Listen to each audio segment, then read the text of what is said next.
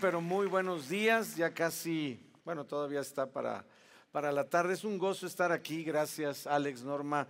Eh, ellos no saben lo que representan para nosotros en lo personal desde que les conocimos y, y toda la trayectoria de los años, el poder de alguna manera ver que mucho tiempo vivimos en una situación paralela. Somos contemporáneos, por decirlo así, pero en dos ámbitos durante mucho tiempo diferentes nos casamos el mismo año, nacimos el mismo año, este, le al mismo equipo, eh, empezamos a estudiar en la escuela bíblica el mismo año, eh, empezamos el ministerio en el mismo año, tenemos 32 años, amigos, de servir al Señor por su gracia.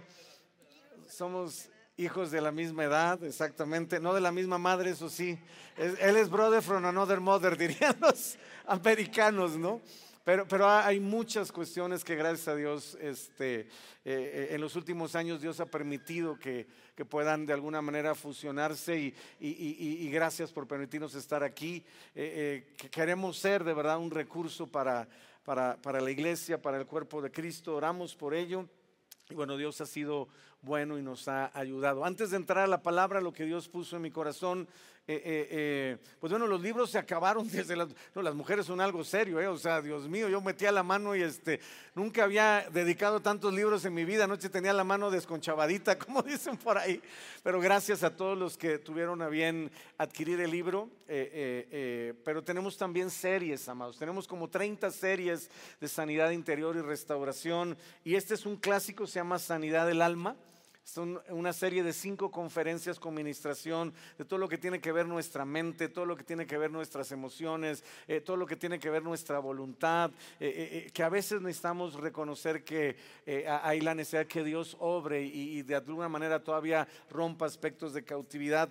Esto es de lo último que sacamos, se llama paternidad total y, y es para aquellos que necesitamos restaurar nuestros conceptos de paternidad terrenal para poder con toda libertad abrazar la paternidad de Dios es una reparentalización, se le llama. Esta es otra serie de cuatro conferencias. Esta se llama Trilogía de la Ansiedad, por aquello de no te entumas, ¿verdad? Esta es una serie enfocada a arrancar de nuestra vida de una vez por todas esa bronca de la ansiedad que muchas veces se convierte en un estorbo en todo lo que representa, o por lo menos un desgaste en nuestro caminar con Dios. Así que estarán ahí, imagino que en la librería o no sé en qué parte, eh, no tengo idea, pero ustedes sí deben de saber dónde. Hay otras series también si eres papá o mamá, hay series para ministrar a los hijos. Eh, en fin, yo espero que sea un recurso para tu vida y para tu caminar, eh, avanzar. Dice Proverbios 4:18 que la senda del justo, ¿cuántos justos hay aquí?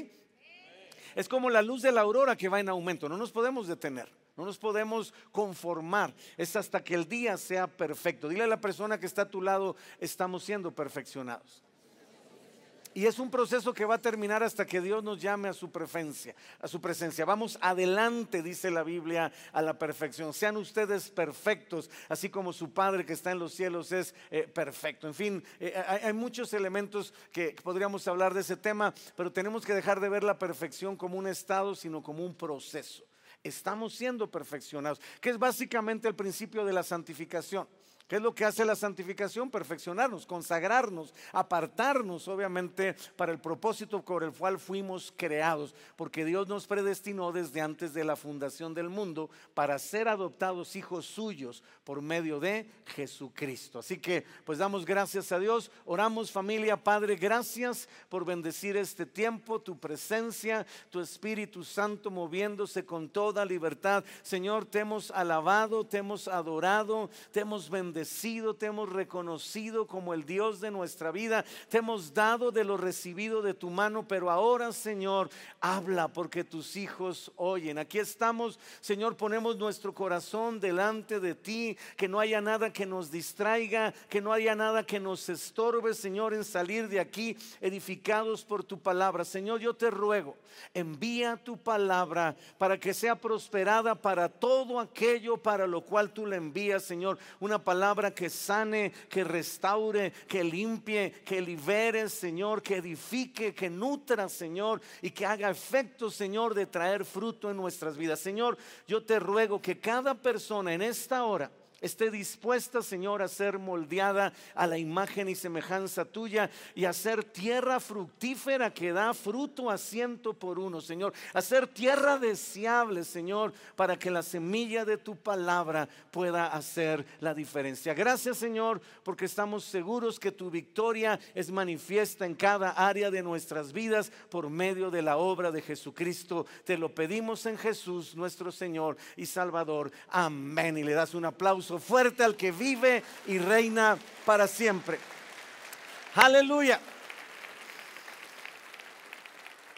Muy bien, vamos a hablar de algo que parece como título de Hollywood, ¿verdad? Pero nada que ver. Vamos a hablar de la primera tentación y vamos a tratar de hacer una radiografía en nuestro interior de lo que representa la importancia de este tema y quitarnos algunos, diría yo, paradigmas o estigmas o, o parámetros incorrectos sobre lo que es la tentación. Porque muchas veces por trasfondo pensamos que la tentación solamente referencia a algo sexual. Y cuando alguien de alguna manera, ¿verdad? Está luchando con la seducción o está luchando con la sensualidad, le atribuye que es el único elemento que puede entrar dentro de la categoría de tentación.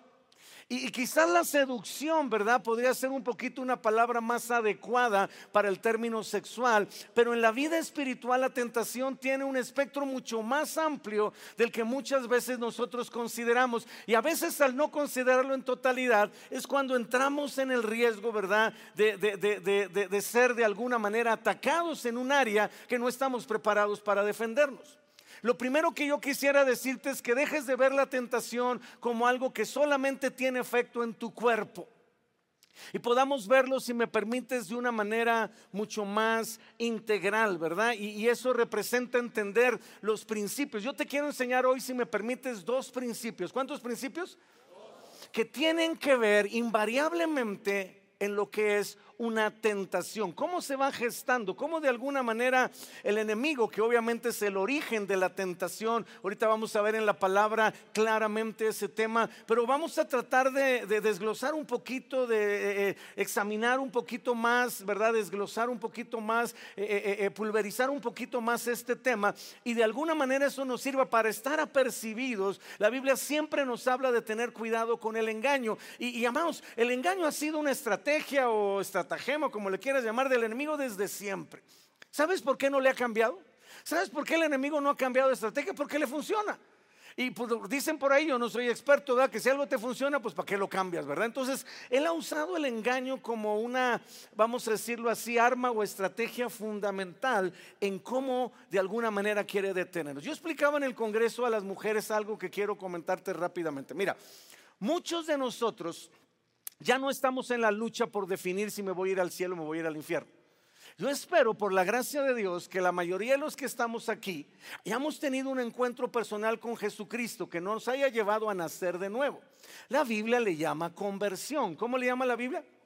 Jesús nos habló, que no, no, no dice si puedes, si tienes chance. Jesús dijo en Juan 3, es necesario nacer de nuevo. Ya no un nacimiento físico, sino un nacimiento espiritual. Segunda de Corintios 5:17 lo dice de forma más clara, de modo que si alguno está en nueva criatura es y las cosas viejas, y aquí todas son hechas. Se supone que nosotros ya estamos en esa etapa entendiendo de nuestra vida espiritual, porque la vida cristiana o la vida espiritual no se mide en tiempo, se mide en etapas. No se trata de ser más antiguo, se trata de ser más maduro. Y ya de ahí entramos en un punto específicamente de entender que el recibir a Jesús fue el punto de partida en nuestra vida para desarrollar todo el potencial espiritual con el cual tú y yo, amados, fuimos creados. Entonces, cuando el enemigo se da cuenta que ya una persona no se la puede llevar al infierno porque literalmente ha sido regenerado en su espíritu, es decir, ha sufrido un cambio de naturaleza. Tú no cambiaste de religión, Dios te guarde, cambiaste de naturaleza. Teníamos una naturaleza caída, vivíamos con esa naturaleza caída y no había más que de un mole, amados, que era pecar. Y, le dábamos vuelo al hilacha cañón. Fíjate qué curioso, el cristiano, Alex, es la única criatura que puede no pecar. En este planeta, no estoy diciendo que no puede pecar, ¿eh? porque algunos agarran monte, no, yo ya no peco. Si tú dices que no pecas de entrada, ya pecaste porque eres mentiroso. Pero tú puedes no pecar, tienes la alternativa. Puedes de alguna manera experimentar el activar tu voluntad para decirle no al pecado. Una persona inconversa, por más que se eche 25 uvas el 31 de diciembre y se hasta, hasta morado se ponga de atragantado, el 2 de enero ya está chupando faros. Porque es una naturaleza. El pecado, el problema del pecado no es una acción. El problema del pecado es que es una naturaleza. Nosotros necesitamos a Cristo no por toda la bola de tarugadas que hicimos, sino porque necesitamos que el espíritu de vida en Cristo Jesús haga morir la ley del pecado y de la muerte. ¡Pum! Ese es el reto que tenemos. Y ahí es toda una historia de regeneración en nuestro espíritu. Entonces, ¿Qué es lo que hace el enemigo cuando ya dice, ok, ya no me lo puedo llevar al infierno, ya nació de nuevo, ya, o sea, ya sería literalmente una insensatez, alguien que ya probó la bondad, la, benignidad de Dios, ¿verdad? Que, vuelva obviamente, como dice la Biblia, lodo cenagoso, ya sería muy difícil. Yo no me imagino más, mira, te voy a decir algo, no tiene nada que ver con el tema, dame dos segundos. Yo, a mí ahorita se me podría brincar el voltaje.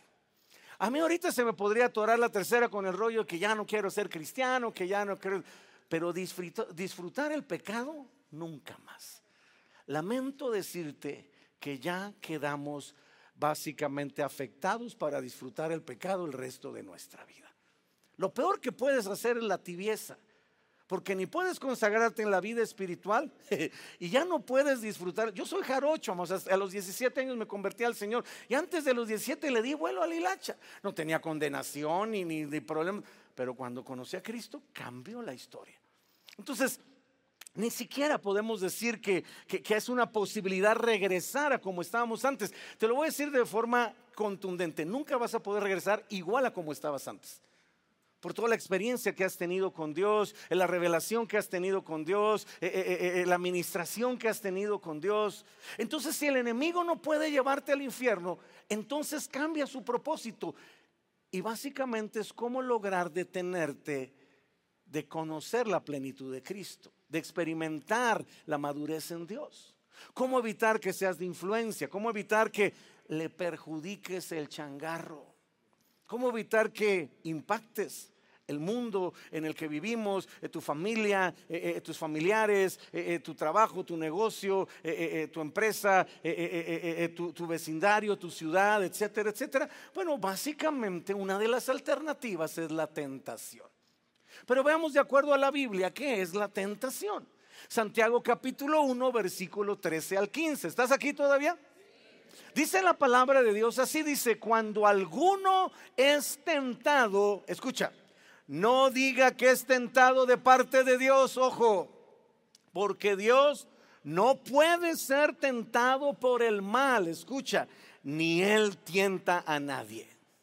Ninguna tentación, quiero que me escuches con tu corazón, tiene su origen en Dios. Dios nunca va a tentar nuestras vidas.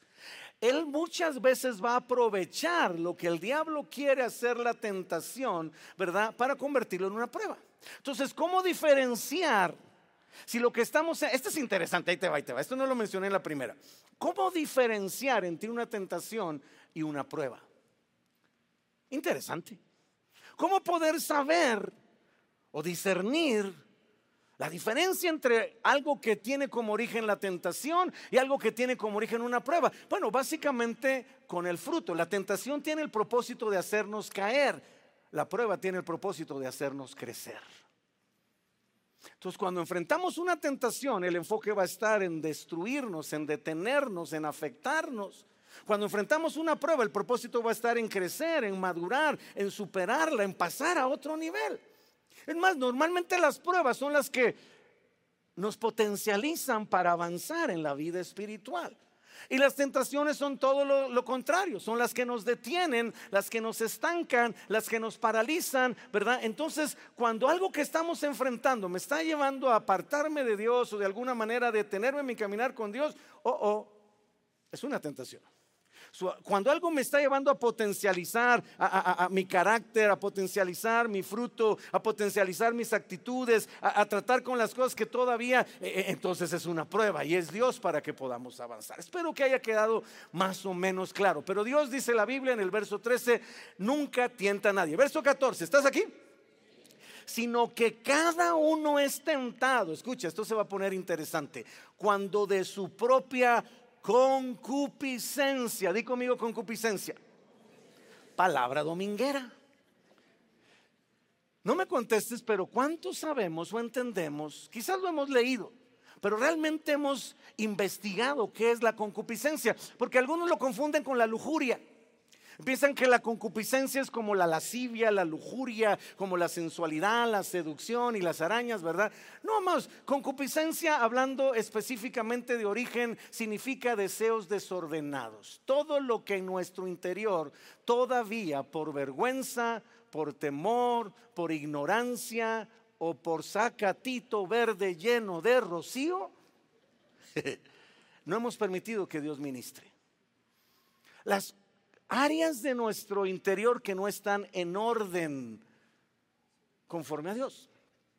Y entonces entramos en un terreno muy interesante, que es parte del propósito del Espíritu Santo, hablando específicamente en la restauración, en la santificación, y es literalmente ordenar nuestra vida. Y si tú me preguntas qué es lo primero que quiere hacer el Espíritu Santo contigo, es ayudarte a tener un mundo interior ordenado por Dios, conforme a las prioridades de Dios, conforme a los propósitos de Dios y conforme obviamente al diseño divino. Y esto es tan interesante, familia, que Dios lo estableció como un principio espiritual. Hey, desde el Génesis capítulo 1. Y la Biblia se toma la molestia de hacernos ver, ¿verdad? Hubiera, hubiéramos podido empezar el Génesis hablando de la creación ya cuando está lista y terminada. Pero Dios se toma la molestia de hacernos algunas ilustraciones sobre la condición del mundo antes de que Él interviniera. La tierra estaba desordenada y vacía. ¿Cómo estaba la tierra? Dile a la persona que está a tu lado como tú comprenderás. Y díselo en Reina Valera, no os hagáis, dile. Es verdad. Y aquí si no se trata de ser buenos, malos, eh, amarillos, azules, verdes, del color que guste. Aquí se trata de trasfondo. Todos llegamos a Cristo con una vida desordenada. Es bien curioso, yo he platicado con gente, amados, que dice, no, déjame ordenar mi vida, déjame dejar los vicios, déjame dejar este, eh, eh, eh, la vida disipada, déjame dejar el pecado. Y entonces ya me acerco a Cristo y le digo, compadre, es al revés, volteado. Necesitas a Cristo para poder dejar todo eso. Y ahí te va una de regalo. Es como el que vive en unión libre. O es que como el que vive sin casarse y no ha hecho un pacto con Dios. Dice, es que tenemos muchos problemas, muchas dificultades. Entonces vamos a esperarnos a resolver nuestros conflictos de matrimonio y cuando ya hemos resuelto todos nuestros conflictos de matrimonio, entonces nos casamos. Y el diablo dice amén. Porque casarse no es la cereza del pastel, es el punto de partida. Una persona que no tiene un pacto con Dios, que está casada solo por el civil, no está en pecado, pero no tiene la bendición de Dios. Asústame, panteón. ¿Le damos seguro? Entonces muchas personas están en... Es como, como recibir a Cristo. O sea, dice, me voy a casar hasta que te, te, quito el suspenso. Nunca vas a poder arreglar tu economía. Nunca vas a poder arreglar tu relación de matrimonio si no haces un pacto con Dios. Porque la Biblia dice, y los bendijo Dios y les dijo, fructifiquen, multiplíquense, llenen la tierra, sojúzguela, señoreen sobre los peces del mar, las aves de los cielos y las bestias del campo. ¡Pum! Resultado de un pacto. Sin pacto con Dios no hay bendición ni habilidad para poder prosperar en el matrimonio. Porque acuérdate, casa dos, matrimonio. Ahí te lo dejo de tarea. Eso, eso perdón, que eso, no, eso es de matrimonio, es una disculpa. Pero ¿entiendes la diferencia entre querer arreglar mi vida solo, entre querer arreglar mi matrimonio solo y no ponerle el cordón de tres dobleces que no se rompe pronto? Y que es el que de alguna manera nos permite resistir todas las tentaciones, ataques y pruebas del enemigo. Entonces, la tierra estaba desordenada y vacía. ¿Qué hizo Dios? Estableció lo que conocemos como justicia. Y una de las acepciones de la justicia de Dios es un principio de orden a través de un principio de separación. ¿Un principio de qué? ¿Qué hizo Dios en la creación? Sepárese el día de la noche. Sepárese lo seco de lo mojado. Sepárese la luz de las tinieblas. Sepárese el cielo de la tierra. Sepárese, sepárese, sepárese, sepárese. Orden, orden, orden, orden. Y hasta que terminó Dios de establecer orden en la creación, entonces Dios dijo, ahora sí, produzca la tierra seres vivientes. Venga el fruto. Y como es un principio espiritual, no solamente aplica para la creación, aplica para nuestra vida, aplica para nuestro matrimonio, aplica para nuestras finanzas y nuestra economía. Amados, yo soy un convencido. Si una persona hoy tiene una deuda enorme y yo, Dios milagrosamente, ¿verdad? Hace un milagro en el banco o en la hipoteca o en, lo que sea y le cancelan la deuda. El cuate brinca como chapulín, ¿verdad? Pero a los dos años está igual o peor de endeudado. Porque el problema no era la, la deuda, era el desorden interior. Y si no tratamos con lo de adentro, no va a haber fruto. Por más que lo anhelemos y, lo deseemos y con todo respeto hasta quizás lo, lo declaremos. Pero tiene que haber un principio de separación que básicamente nos lleve a comenzar a vivir nuestra vida. Échate este trompo a la uña con cero mezclas. Mientras haya mezclas en nuestra vida, hay materia prima que Satanás tiene para atormentarnos, oprimirnos y cautivarnos. Aunque amemos a Dios, y le sirvamos con todo nuestro corazón y tengamos como destino ya definido y sellado por la sangre de Cristo la vida eterna. Pero en esta tierra no podremos desarrollar todo nuestro potencial ni dar el fruto, vamos a decirlo así, al nivel de lo que Dios en su destino profético ha preparado por falta de orden, por las mezclas, por no entresacar lo precioso de lo vil. Yo soy un fan de la restauración, pero he entendido lo que dice Jeremías 15, 19. Si te convirtieres, yo te restauraré. Y si entresacares lo precioso de lo vil, y si se aprendiera a discernir entre lo santo y lo profano, entonces dice la Biblia, serás como mi boca. Pero les decía yo en la primera reunión que Dios quería establecer tan claramente este principio que la ley leviatana dice, hey, en un campo solo me puedes sembrar un tipo de semilla. O me vas a sembrar trigo, o me vas a sembrar algodón, o me vas a sembrar maíz, pero no me mezcles las semillas. Y si te vas a vestir, te vas a poner ropa o de lino, o de algodón, o de sabrá Dios que había en esa época, pero no me mezcles hilos. Porque el deseo de Dios, amados, es entender que las mezclas distorsionan lo que representa básicamente la posibilidad de dar fruto de una manera potencial. Y yo creo con todo mi corazón, lo digo con sumo respeto, que muchos cristianos no están viviendo al 100 del potencial espiritual que tienen. No están dando el fruto al nivel del llamado, de los dones, de la unción, etcétera, etcétera, que tienen porque no se han tomado tiempo de tratar con el desorden interior. Y somos todo dones todo eh, eh, milagros, todo unción. Y claro que es importantísimo, necesario, pero nos falta fruto, carácter y actitudes. Y en ese equilibrio entramos, bienvenidos al club de la madurez, de la que la Biblia habla, de la plenitud de la que la Biblia, pero vámonos entonces, no sé por qué ando diciendo eso, Dice concupiscencia. ¿Entendiste lo que es la concupiscencia? Dile al que está a tu lado, estás muy callado, compadre, todo bien allá adentro. Nos acaba de poner Dios un mazapanazo, ¿verdad? Verso 15, escucha. Entonces la concupiscencia. Fíjate qué tremendo. No dice el diablo. No dice los demonios. No dice el maligno. No dice el anticristo. La concupiscencia. Después que ha concebido, da a luz el pecado. Pero es tan fácil echarle la culpa al diablo de todo, ¿verdad? Dicen los que saben que una vez encontraron al diablo en un rincón, llorando. ¿Por qué lloras, diablito? Es que todos me echan la culpa a mí de todo lo que les pasa. Dile que está lado, no serás tú, brother. La Biblia no dice que es el diablo. La Biblia dice la concupiscencia es la que da luz al pecado. Los deseos desordenados, las áreas no ministradas, lo que no hemos permitido que Dios limpie, lo que no hemos permitido que Dios sane, lo que no hemos permitido que Dios restaure, que Dios exponga, lo que está escondido y guardado, entonces el enemigo empieza con la primera estrategia. Si estás apuntando, número uno, distorsiona la imagen de Dios. La primera tentación viene como resultado de intentar distorsionar la imagen de Dios en nosotros. Génesis 3.1. con que Dios les ha dicho, ¿verdad? Que no coman de todo árbol del huerto. Esa es la pregunta. es, vamos a decirlo así, esa es la presentación de la serpiente con Eva.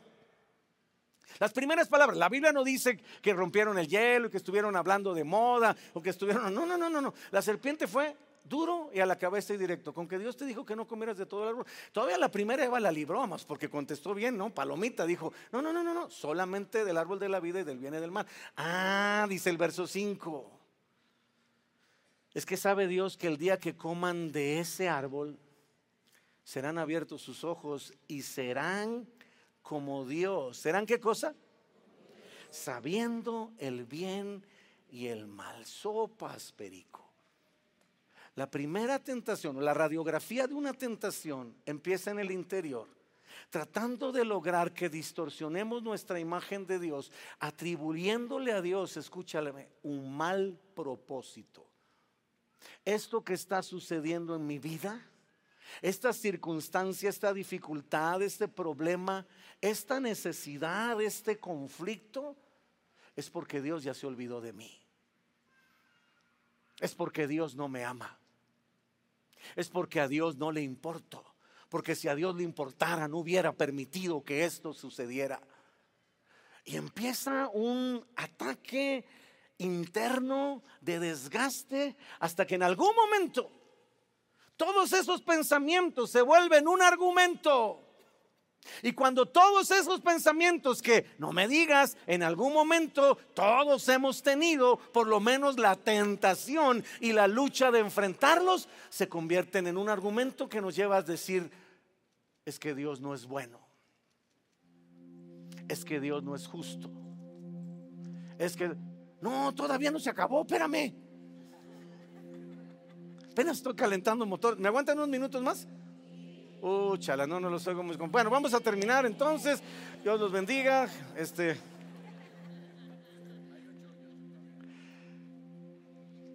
¿Ves cómo eso va haciendo un desgaste? Empezamos a bajar la guardia ya, no hay, ya no hay el mismo nivel de resistencia, me explico, ya no en el mismo nivel de convicción, ya, ya no hay el mismo nivel de confianza, empezamos a, a, dudar, ¿verdad? A bajar la guardia espiritual, ¿verdad? Empezamos obviamente a distorsionar la imagen de Dios, e, e, empieza todo un elemento hasta que, ¡pum!, knockout técnico. ¿Y qué pasó? Se veía muy bien. Como es algo que no hablamos, digo, Habría que preguntarle a sus pastores o a los pastores que están aquí, ¿verdad? Pero raro que una persona, sobre todo ya con cierto nivel de, edad espiritual, llegue y diga, ¿sabes qué? Estoy luchando con estos pensamientos de que Dios se olvidó de mí. Estoy pensando que, que, ¿cómo permitió Dios que pasara esto? Pero sucede, amados. El problema es que como no los hablamos, un día estamos ya tan desgastados, ¡pum! Usando un término coloquial, nos chupa la bruja y caemos en la tentación. Pero número dos, segunda forma en que el diablo nos tienta, o segunda forma en que va a intentar que caigamos en la tentación, la primera tentación ya no tiene que ver con quién es Dios. Fíjate que interesante, tiene que ver con quién somos nosotros. Primera tentación del Nuevo Testamento, miles de años después, mismo diablo, y misma estrategia. Nada más que ahora, como dicen en Mérida, al revés volteado. Mateo 4:4 dice la palabra de Dios así. Y vino a él el tentador. ¿Quién vino a él? O sea, ya, ya, ni disimula el ingrato, ¿verdad? Vino a él el tentador y le dijo, si eres hijo de Dios, di que estas piedras se conviertan en pan. Jesús respondió y dijo, escrito está, no solo de pan vivirá el hombre, sino de toda palabra que sale de la boca de Dios. Y el verso 5 a mí me como dicen los americanos, blow my brain, me voló la cabeza. Entonces el diablo le llevó a la santa ciudad. ¿A dónde lo llevó? Y le puso sobre el pináculo del templo. ¿Dónde lo puso? ¿Tú puedes creer que el diablo use el templo de Dios para tentar? Yo les decía, y con mucho respeto lo digo, no lo llevó, para eso es que pensamos que la tentación solo tiene que ser sexosa. ¿No llevó a Jesús a un tugurio? ¿No llevó a Jesús a una cantina? ¿No llevó a Jesús a un antro? Lo llevó al pináculo del templo para tentarlo. Oye, amado, si el diablo puede llevar a Jesús a tentarlo en el templo, Ahí te platico lo que puede pasar con nosotros. Y le vuelve a decir, si eres el Hijo de Dios, ¿verdad? Échate abajo, porque escrito está, sus ángeles mandará cerca de ti y en sus manos te sostendrán para que no tropieces con tu pie en piedra. ¿Cuál es el elemento en la primera tentación con Eva con que Dios ha dicho? La imagen de Dios. En la primera tentación con Jesús, si eres el Hijo de Dios. Porque si eres el Hijo de Dios, ¿es neta? Si eres el Hijo de Dios, si Dios está contigo si Dios te ama, si Dios te respalda. Si eres el Hijo de Dios. Es decir, meter la duda, la tentación por medio de cuestionar quién eres y la posición que tienes, lo que Dios te ha dado para que no nos levantemos. Porque antes de tocar nuestro cuerpo, antes de tocar nuestras emociones, inclusive si me permites decirlo, antes de tocar nuestra sexualidad, el enemigo quiere tocar tu identidad quiere tocar la imagen de Dios en ti. Que sigas con ese concepto distorsionado. No sé quién soy. Verdaderamente no estoy seguro de quién respalda mi vida. Y es un cañonazo todos los días. Cada vez que enfrentamos una debilidad, cada vez que enfrentamos una dificultad, si eres el Hijo de Dios, ¿no será que te pasaste de quesadillas? A lo mejor sigue siendo la misma araña fumigada de siempre. Dile al que está a tu lado, eso lo dijeron por ti, bro, de seguro. Y entonces encontré un pasaje para cerrar. Les prometo que no me tardo. ¿Me dan cinco minutos más? En el primer libro de Samuel, en el capítulo 17. El capítulo 17 para alguien que ya tiene sus añitos en el Señor sabe que es un clásico. La historia de David y Goliat. ¿Cuántos han escuchado la historia de David y Goliat? Pues, hasta en la televisión, no manches. Yo dije en la primera reunión Odisea Burbujas y se me quedaron viendo como 80 mil milenias con cara de what, ¿verdad? Pero bueno, los que andan por el quinto piso, sexto piso, saben de qué estoy hablando. Y eso entristece, ¿verdad? Y todos sabemos que David tuvo que enfrentar a un gigante llamado Goliat.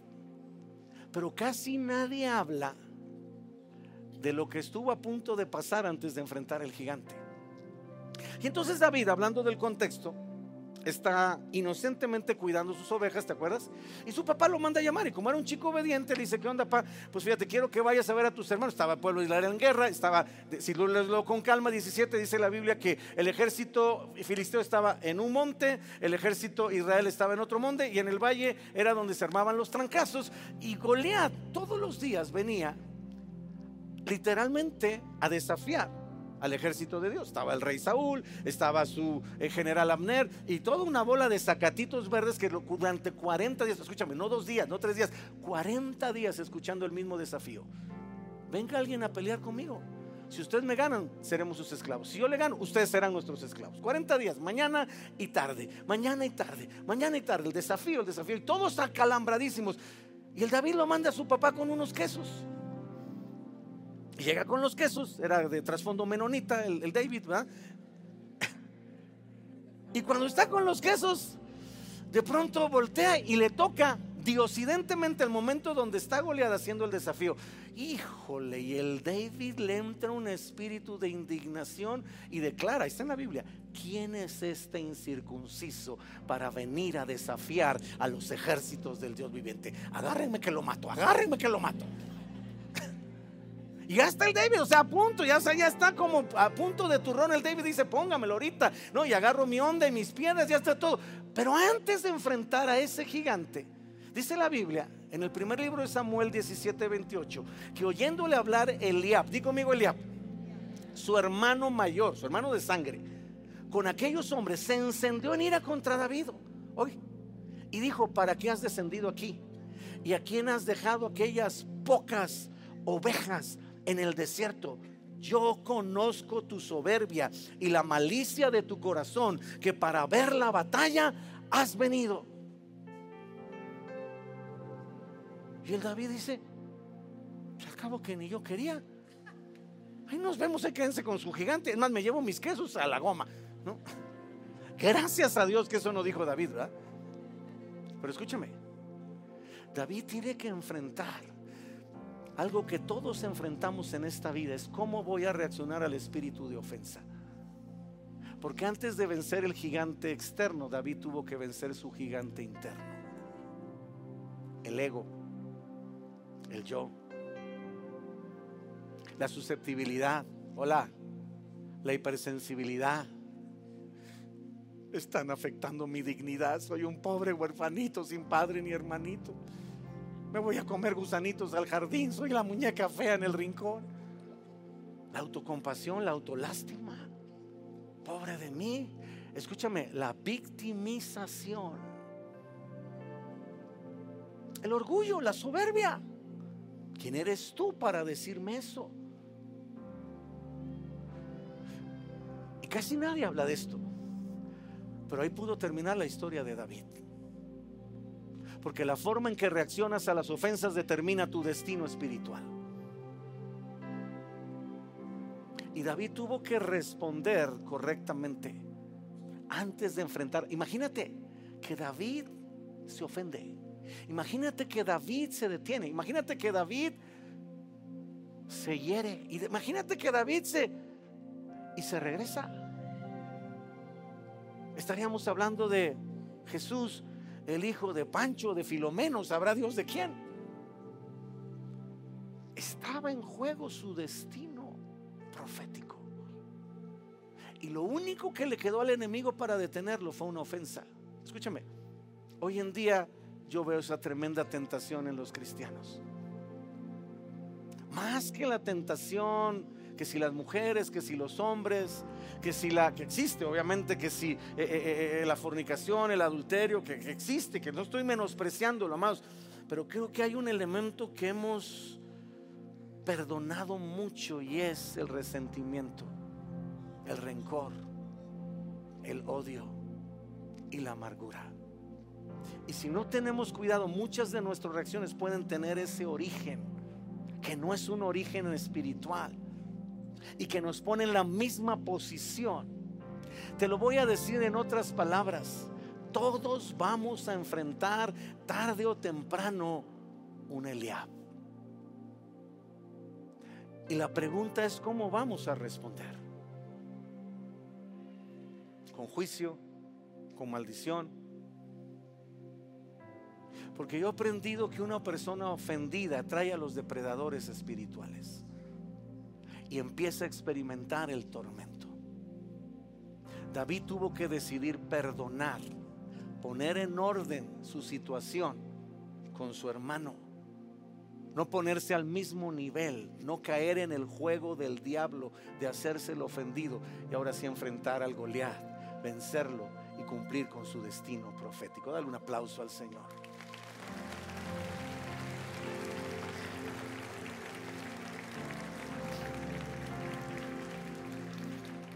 Esta tentación, la tentación de la ofensa, la tentación de, si eres el Hijo de Dios, no es para que peques, es para que te detengas y no cumplas el propósito de Dios. Es un quien vive del enemigo. A ver si con eso lo detengo. Porque si el diablo no puede destruirte por medio del pecado, lo va a intentar por medio del dolor. Y funciona. Y como diría la sección amarilla, y funciona bien.